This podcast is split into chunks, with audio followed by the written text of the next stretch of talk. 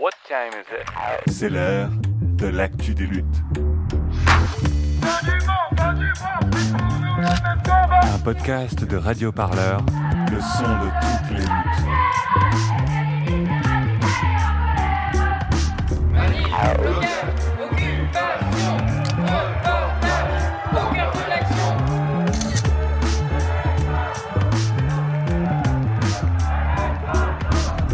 Entre Flashball et Lacrymo, Radio Parleur dans son micro.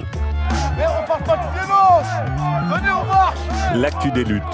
Des reportages furieux qui vous emmènent au cœur des mouvements sociaux avec celles et ceux qui les font. Nous sommes devenus soldats malgré nous face à cette machine de guerre qui n'a ni sentiment ni état d'âme. Mais cette machine de guerre, il faut la faire tomber. On ne pourra pas la renverser si on n'y va pas ensemble. Radio Parleur, le son de luttes. Et bonjour à toutes et à tous, j'espère que vous allez bien. Vous écoutez l'Actu des luttes, votre podcast de reportage au cœur des luttes sociales, écologiques et politiques. Et pour ce nouvel épisode, je vous retrouve au petit matin au cœur du 15e arrondissement à Paris, devant les locaux d'Europe 1 et de plusieurs autres médias du groupe Lagardère. À l'appel de la Société des rédacteurs et de l'intersyndicale, une centaine de personnes se sont réunies pour exprimer leur peur, leur tristesse, mais aussi leur colère. En ligne de mire, un homme d'affaires Vincent Bolloré. Après Canal+, il veut ajouter Europe 1 à son tableau de chasse. Alors, mercredi 30 juin, l'homme d'affaires est officiellement entré au conseil d'administration de la radio Europe 1, en levant du même coup les pleins pouvoirs à Arnaud Lagardère. Un milliardaire contre un autre milliardaire Oui et non, vous allez l'entendre, pour les salariés d'Europe 1, le danger est déjà là. Les raisons de la colère sont plus larges, touchant à la fois les conditions de travail et les méthodes de management délétères.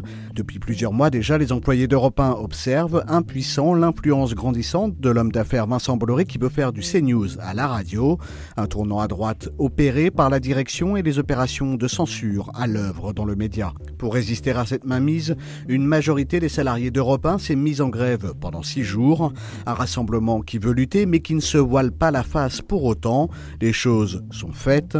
Dans la bouche de toutes et de tous, l'enjeu de cette probable dernière mobilisation de la saison est surtout d'alerter l'opinion sur la concentration des médias aux mains de groupes d'affaires. Quel modèle pour l'information en France? Alizé Cheboub a recueilli les témoignages d'anciens et actuels salariés d'Europe 1. Toutes et tous nous expliquent comment ils et elles vivent la situation de l'intérieur. Des paroles complétées par les analyses de spécialistes des médias tels que Julia Cagé qui était présente. Elle est professeure à Sciences Po Paris. Samuel Gontier, également journaliste média chez Télérama, ou encore Isabelle Robert, journaliste chez Les Jours et qui a enquêté sur Vincent Bolloré. Vous êtes à l'écoute de l'actu des luttes. Dans quelle mesure un seul homme, aussi riche soit-il, parce que qu'a-t-il pour lui sinon Vincent Bolloré?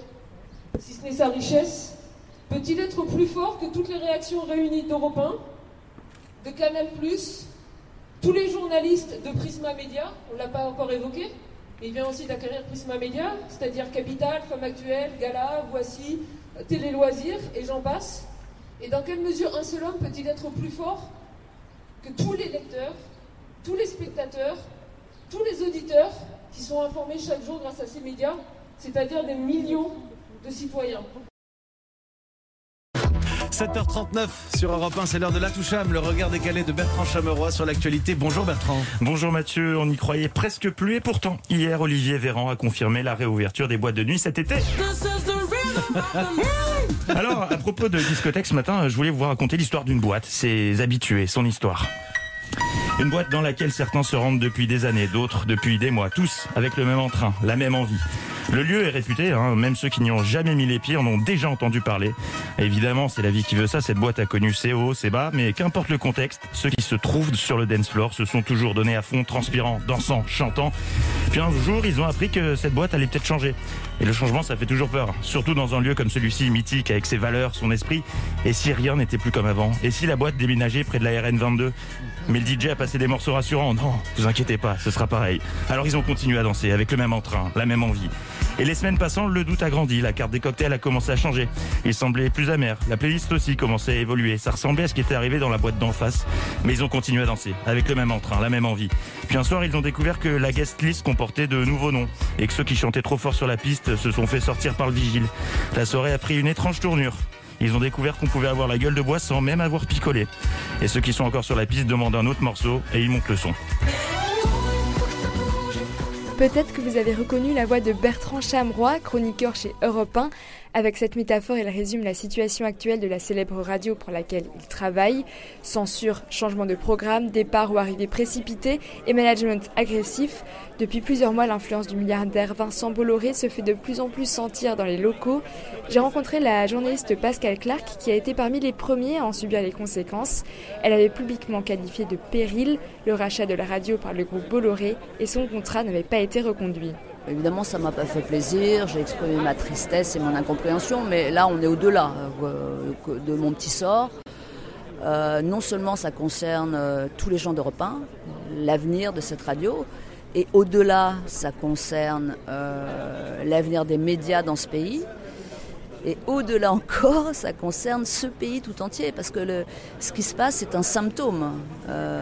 et, politiquement, démocratiquement, c'est très très inquiétant. C'est un symptôme euh, d'une reprise en main qui pour l'instant était industrielle et qui était déjà euh, très problématique. Il y a une telle concentration, quand il y a des médias qui, appartiennent à des capitaines d'industrie, déjà ça pose question. Euh, on sait bien qu'on n'est plus au temps de l'ORTF et que la principale censure aujourd'hui est d'ordre économique. Et ça n'est pas rien. Mais là, on a visiblement euh, un homme d'affaires très puissant qui s'appelle Vincent Bolloré, qui a un projet peut-être économique, mais en tout cas un projet d'influence. Et donc là, c'est encore plus problématique, puisque euh, on a vu ce qu'il a fait de CNews, chacun peut juger. Cette chaîne d'opinion euh, qui, voilà, qui émet beaucoup de, de haine en réalité. Et il veut visiblement faire la même chose avec Europe 1 un, appendice euh, CNews pour Europe 1. Donc euh, oui, ça devrait concerner tout le monde. Europe 1 est une radio généraliste. Europe 1 ne veut pas être une radio d'opinion. Justement, je suis partie à la rencontre de la rédaction d'Europe 1. Après six jours de grève, les salariés ont repris le travail, mais continuent de lutter. Je les retrouve mercredi 30 juin devant les bâtiments de la radio. Plus d'une centaine de personnes est présente, entre actuels et anciens salariés, confrères, associations et syndicats. Alors tout d'abord, on voulait vous dire un grand merci pouvez pas savoir comme ça nous touche de voir que le sort de cette belle radio, euh, dans laquelle nous travaillons depuis euh, certains euh, très longtemps, depuis moins longtemps pour d'autres, de voir que vous êtes sensible au sort de cette belle radio et au-delà du sort de cette belle radio, vous êtes sensible à des choses qui nous sont très précieuses, la liberté d'informer. Et je vais donner tout de suite la parole à l'une des voix d'Europe 1 actuelles, en l'occurrence Patrick Cohen, qui, outre la présentation du journal de 12h30, est aussi membre de la Société des rédacteurs. Et lui, en quelque sorte, il va porter la parole des journalistes d'Europe 1 qui se battent pour leur radio. C'est pas une question d'orientation politique. C'est pas une question de droite ou de gauche. Je voudrais que ce soit bien clair là-dessus. Euh, toutes les opinions sont respectables quand elles sont euh, étayées par des, par des faits. Le pluralisme, le débat d'idées sont au cœur de nos métiers et ici depuis, euh, depuis toujours à Europe 1. Mais le modèle qui est en train de, de gagner aujourd'hui et qui a gagné pour une part aux États-Unis, on en a vu les, les effets, c'est tout autre chose. C'est celui qui cherche à produire non pas de l'information et, et de la connaissance, non pas non plus du lien social, ce qui a été longtemps la vocation des, grands médias généralistes, mais au contraire à, créer des controverses, des fractures, à dresser une partie de la France contre l'autre, voire, euh, euh, y compris euh, par des, appels à la haine, ça a été jugé par les tribunaux. C'est ça que nous refusons. Et ce que nous voulions vous dire, c'est, et je crois que vous le ressentez tous, ce n'est pas un rassemblement corporatiste pour défendre et pour célébrer l'histoire de, la radio que nous avons tant aimée. C'est euh, un message, une alerte à l'opinion pour dire que l'information n'est pas un bien comme les autres, que nous avons, euh, nous journalistes, nous tous, une responsabilité sociale et citoyenne. Et c'est l'un des sens du rassemblement de, ce matin. Merci. Moi, je m'appelle Clément Le Safre, je travaille euh, au service économie d'Europe 1 à la radio. Depuis trois ans. C'est important de montrer qu'on est ensemble, que c'est pas juste une somme d'individualités qui défend son précaré ou ses petits droits, c'est un collectif aujourd'hui des, collègues d'autres d'autres médias, d'autres sociétés de, journalistes, de rédacteurs. Il y a évidemment ceux de, cette maison d'Europe 1. Il y a ceux de Paris Match et de JDD qui sont qui sont nos confrères euh, du groupe Lagardère. Euh, il y a aussi des gens d'autres radios, des concurrents avec qui on se bat tous les jours pour grappiller les points d'audience, qui sont venus et c'est beau euh, pour montrer que oui, un homme ne peut pas imposer ses vues au paysage médiatique. J'ai pas toujours été en accord avec la ligne d'Europe 1, j'ai mes propres opinions, mais mes opinions je les ai toujours laissées à la porte. J'ai toujours eu le sentiment que mes patrons laissaient leurs opinions à la porte aussi.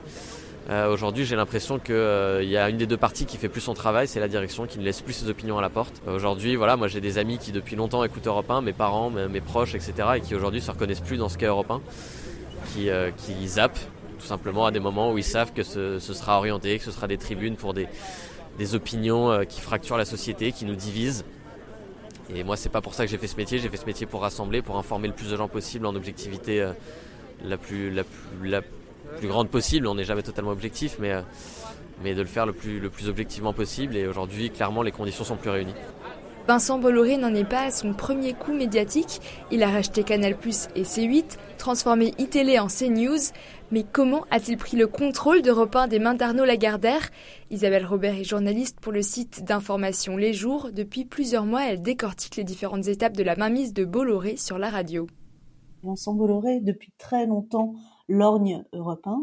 Ça fait euh, ça fait à peu près euh, 4-5 ans qu'il a l'idée de la marier avec euh, avec CNews. Ce n'est pas un rachat, c'est pire. Euh, finalement, euh, Arnaud Lagardère lui lui donne Europe En fait, ce qui se passe pour pour rentrer dans le détail, c'est qu'il y a un an, Vincent Bolloré est entré au capital de Lagardère. Alors à l'époque, c'était soi-disant pour aider euh, son ami Arnaud Lagardère en souvenir de son père euh, Jean-Luc.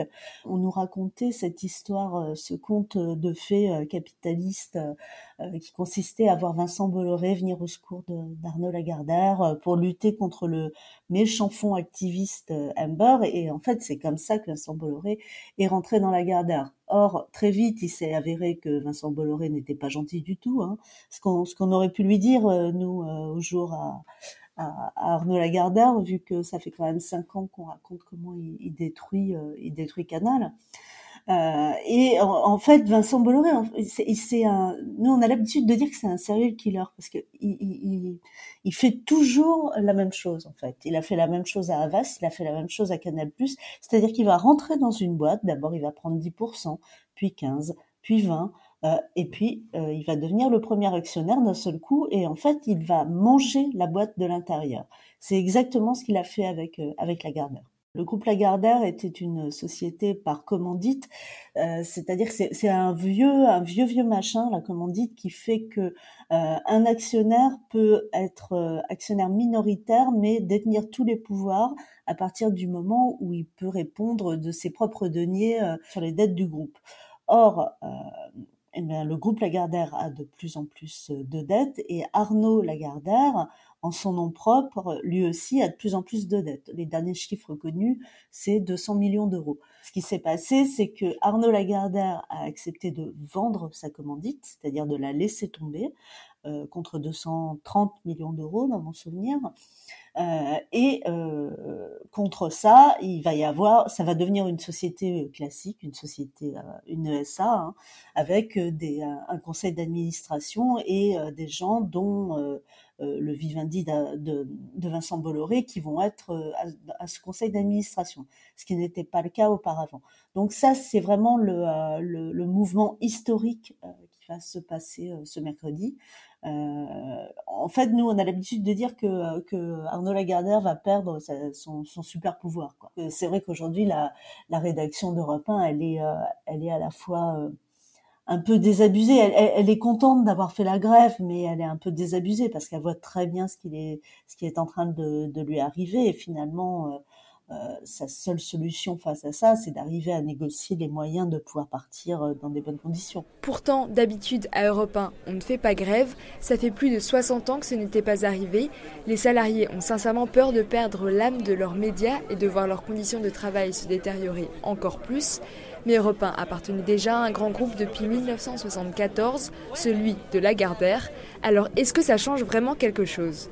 Je m'appelle Mathieu Bock, donc je suis grand reporter à Europe 1, je suis là depuis 15 ans, un peu plus de 15 ans, et je suis aussi vice-président de la SDR, la Société des rédacteurs, et c'est aussi à, ce titre que je m'exprime. Finalement, c'est un milliardaire contre un autre, mais pour vous, ça change quand même beaucoup. Je pense pas que ce soit euh, par définition parce que euh, parce que quelques milliardaires ont ça en, les médias entre les mains. Euh, il y en a qui se comportent de manière très réglo. un actionnaire, ça doit surtout pas rentrer dans une salle de rédaction. Les journalistes peu importe qui sont leurs actionnaires, ils ne doivent pas sentir les différences pour continuer à travailler en, toute liberté et tranquillement. Arnaud Lagardère, quoi qu'on en dise, il nous a jamais embêtés. Il est jamais venu dans la rédaction dire faut pas parler de ci, faut pas parler de ça. C'est comme son père, euh, Jean-Luc Lagardère. Il y avait une, indépendance totale de la rédaction. Et Arnaud Lagardère nous a toujours euh, donné ça. Ça, on peut pas lui enlever. Il est jamais venu. Alors des fois, on s'en plaint parce qu'on le voyait jamais. Euh, si on voit le côté positif de ça, c'est qu'il était jamais là et on n'avait aucune pression sur le contenu éditorial de nos, de journaux, de nos émissions. On a peur qu'avec euh, Vincent Bolloré, ce ne soit pas le cas. On a peur que, même s'il ne va pas venir directement nous tenir le stylo, euh, il va dire à quelqu'un qui va dire à quelqu'un de venir nous tenir le stylo, nous dire Ah, ça, on fait pas. Ah, faut pas parler d'Éric Zemmour. On a eu le cas à l'antenne il n'y a pas longtemps. C'est une humoriste qui a dit euh, Moi, j'avais. je voulais faire une blague sur Éric Zemmour, on m'a censuré un des rédacteurs en chef a dit attention, un autre journaliste euh, a déjà été convoqué parce qu'il a parlé d'Éric Zemmour à l'antenne. Donc euh, voilà, ma euh, chère, ça serait bien que tu ne fasses pas de blagues sur Éric Zemmour. ce sont les, rédacteurs en chef qui en ont parlé.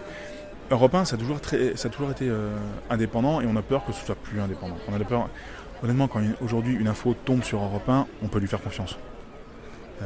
Si c'est sur le, site internet d'Europe 1 ou à l'antenne d'Europe 1, ça a été dit sur Europe 1, c'est béton. C'est ça. Et on a peur que ce soit plus ça. On a peur qu'on euh, fasse Ah oui, Europe 1, bon d'accord. Enfin, bon, c'est news quoi. Et on a peur de devenir euh, la suite radio de cette télé qui est devenue une télé d'opinion. Télé d'opinion, euh, c'est quand même un peu une télé où tout le monde est d'accord.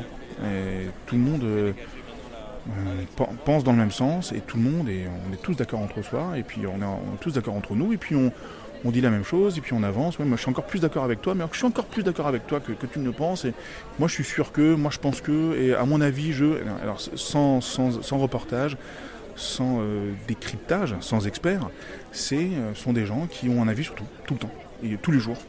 Euh, et qui sont jamais confrontés à la réalité, à la réalité des reportages, à la réalité des chiffres, à la réalité des enquêtes. Ça nous est déjà arrivé à Europe 1. C'est-à-dire que en 2007, on avait été surnommé Radio Sarko parce que on accusait Europe 1 d'être pro-Sarko. Je ne sais pas si c'est vrai, je ne sais pas si c'est faux. En tout cas, ce que je peux vous dire, c'est que sur le terrain, ça se voyait. On arrivait à Radio Sarko. Et dès qu'on allait sur euh, un lieu de grève, ou un piquet de grève, ou une manifestation, euh, on se faisait traiter de Radio Sarko et des gens ne voulaient pas nous parler parce qu'on était à Radio Sarko. On venait pour leur tendre le micro. Mais attendez, d'accord, vous êtes de la CGT, d'accord, vous êtes de FO, euh, mais on vous tend le micro, dites-nous, vous allez déformer. Donc on ne pouvait plus faire notre métier correctement. Ça a duré quelques mois, quelques années. C'était compliqué de se débarrasser de, cette étiquette. Et aujourd'hui, ça revient. On sait très bien ce que c'est. Moi, j'ai des collègues à, CNews qui m'ont dit, c'est compliqué pas tant parce que la direction, sur le terrain, leur fout la paix, si on peut dire. Ils font un peu ce qu'ils veulent, ils font ce qu'ils ont à faire. Mais parce que ça décrédibilise à fond au niveau des sources. Brigitte Benkemoun, je suis une ancienne d'Europe 1. C'est important pour moi d'être là aujourd'hui parce que, en fait, moi je suis, arrivée à Europe 1, euh, c'était mon premier vrai poste de journaliste. Je crois que j'ai tout appris ici avec des gens qui avaient une expérience. Et j'ai appris dans une radio où, comme le disait Olivier Drinxa, on avait quelquefois des pressions, mais partout il y a des pressions politiques. Mais on avait une liberté immense, on avait une liberté de, penser, de regarder, de raconter. On partait en reportage et, et personne nous disait ce qu'il fallait qu'on ramène. C'était, bah, normal, quoi. C'était notre métier. Et, euh, et j'ai mal au cœur en voyant euh, ce qui se prépare pour cette radio, la, la, façon dont les journalistes vont être muselés, la façon dont une, une chape de plomb va, va s'abattre sur cette radio. Et ça me fait vraiment, ça me fait vraiment très mal au cœur. Et je voulais être là pour leur dire. On est avec vous. Je sais pas, mais il faut se souvenir quoi. Europe 1, c'était les, premiers vrais reportages en direct en mai 68. C'est des reportages pendant la guerre d'Algérie. C'est une, nouvelle façon de, concevoir l'information dans la rapidité, dans la, dans réactivité. Ici, et, et ça peut pas s'arrêter comme ça.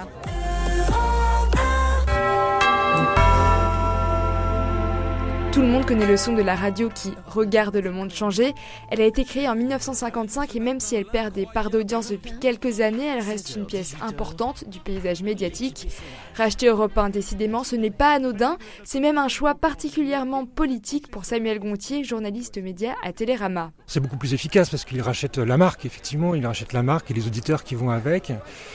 Et euh, effectivement, euh, il est possible que les auditeurs ne soient pas forcément au courant de, des changements euh, structurels et d'orientation euh, éditoriale de leur radio.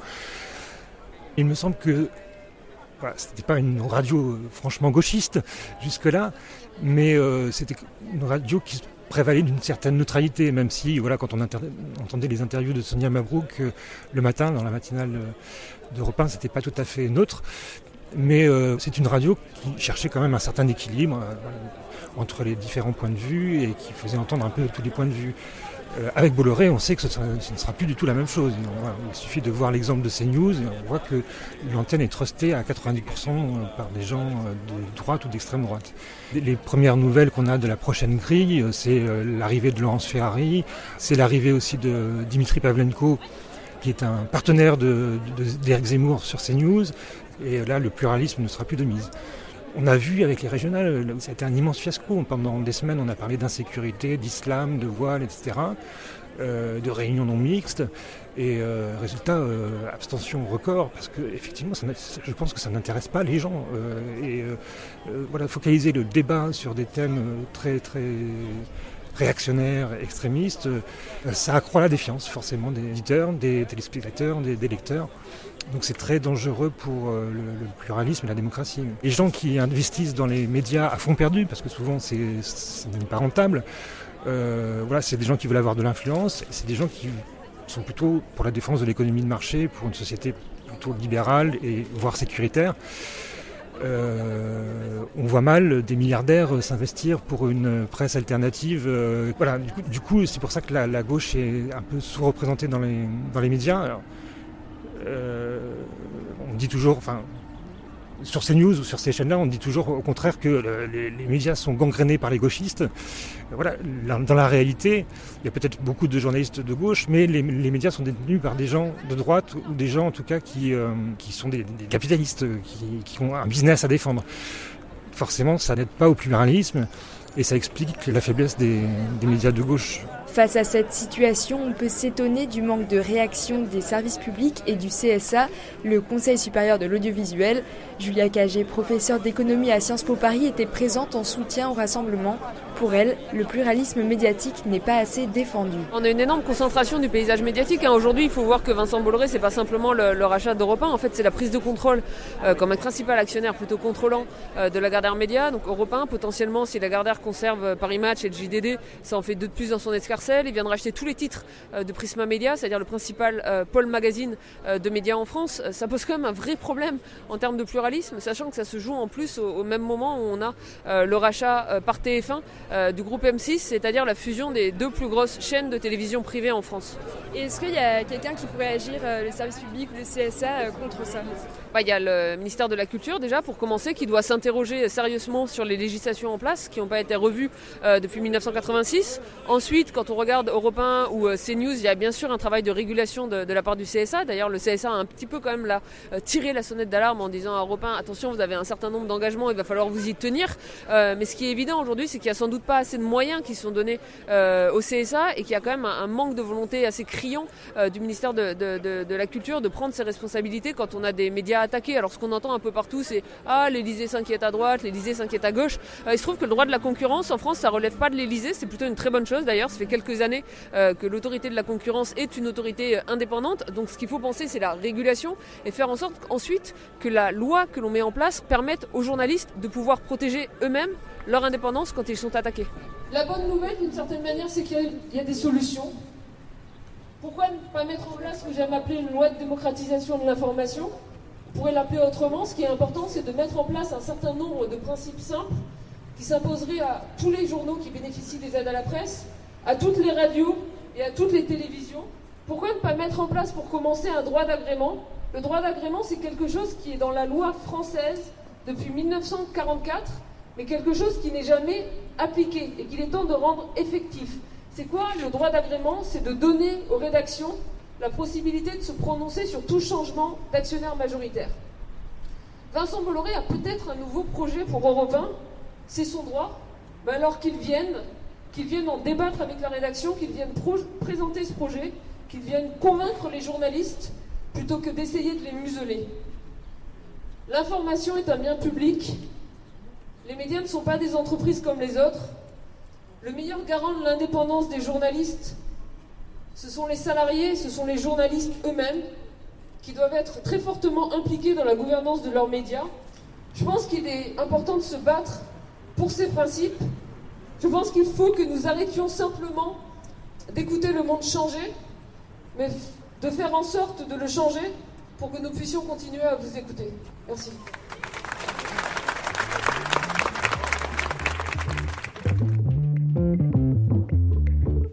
Le reportage d'Alizé Cheboub sur la mobilisation à Europe 1 dans votre podcast L'actu des luttes. Vos retours sont les bienvenus. N'hésitez pas à nous dire ce que vous avez pensé de ce reportage. Contactez-nous sur les réseaux sociaux via Twitter, Facebook ou Instagram. Et si ce n'est pas déjà fait, vous pouvez vous abonner à nos flux podcasts L'actu des luttes ou Penser des luttes.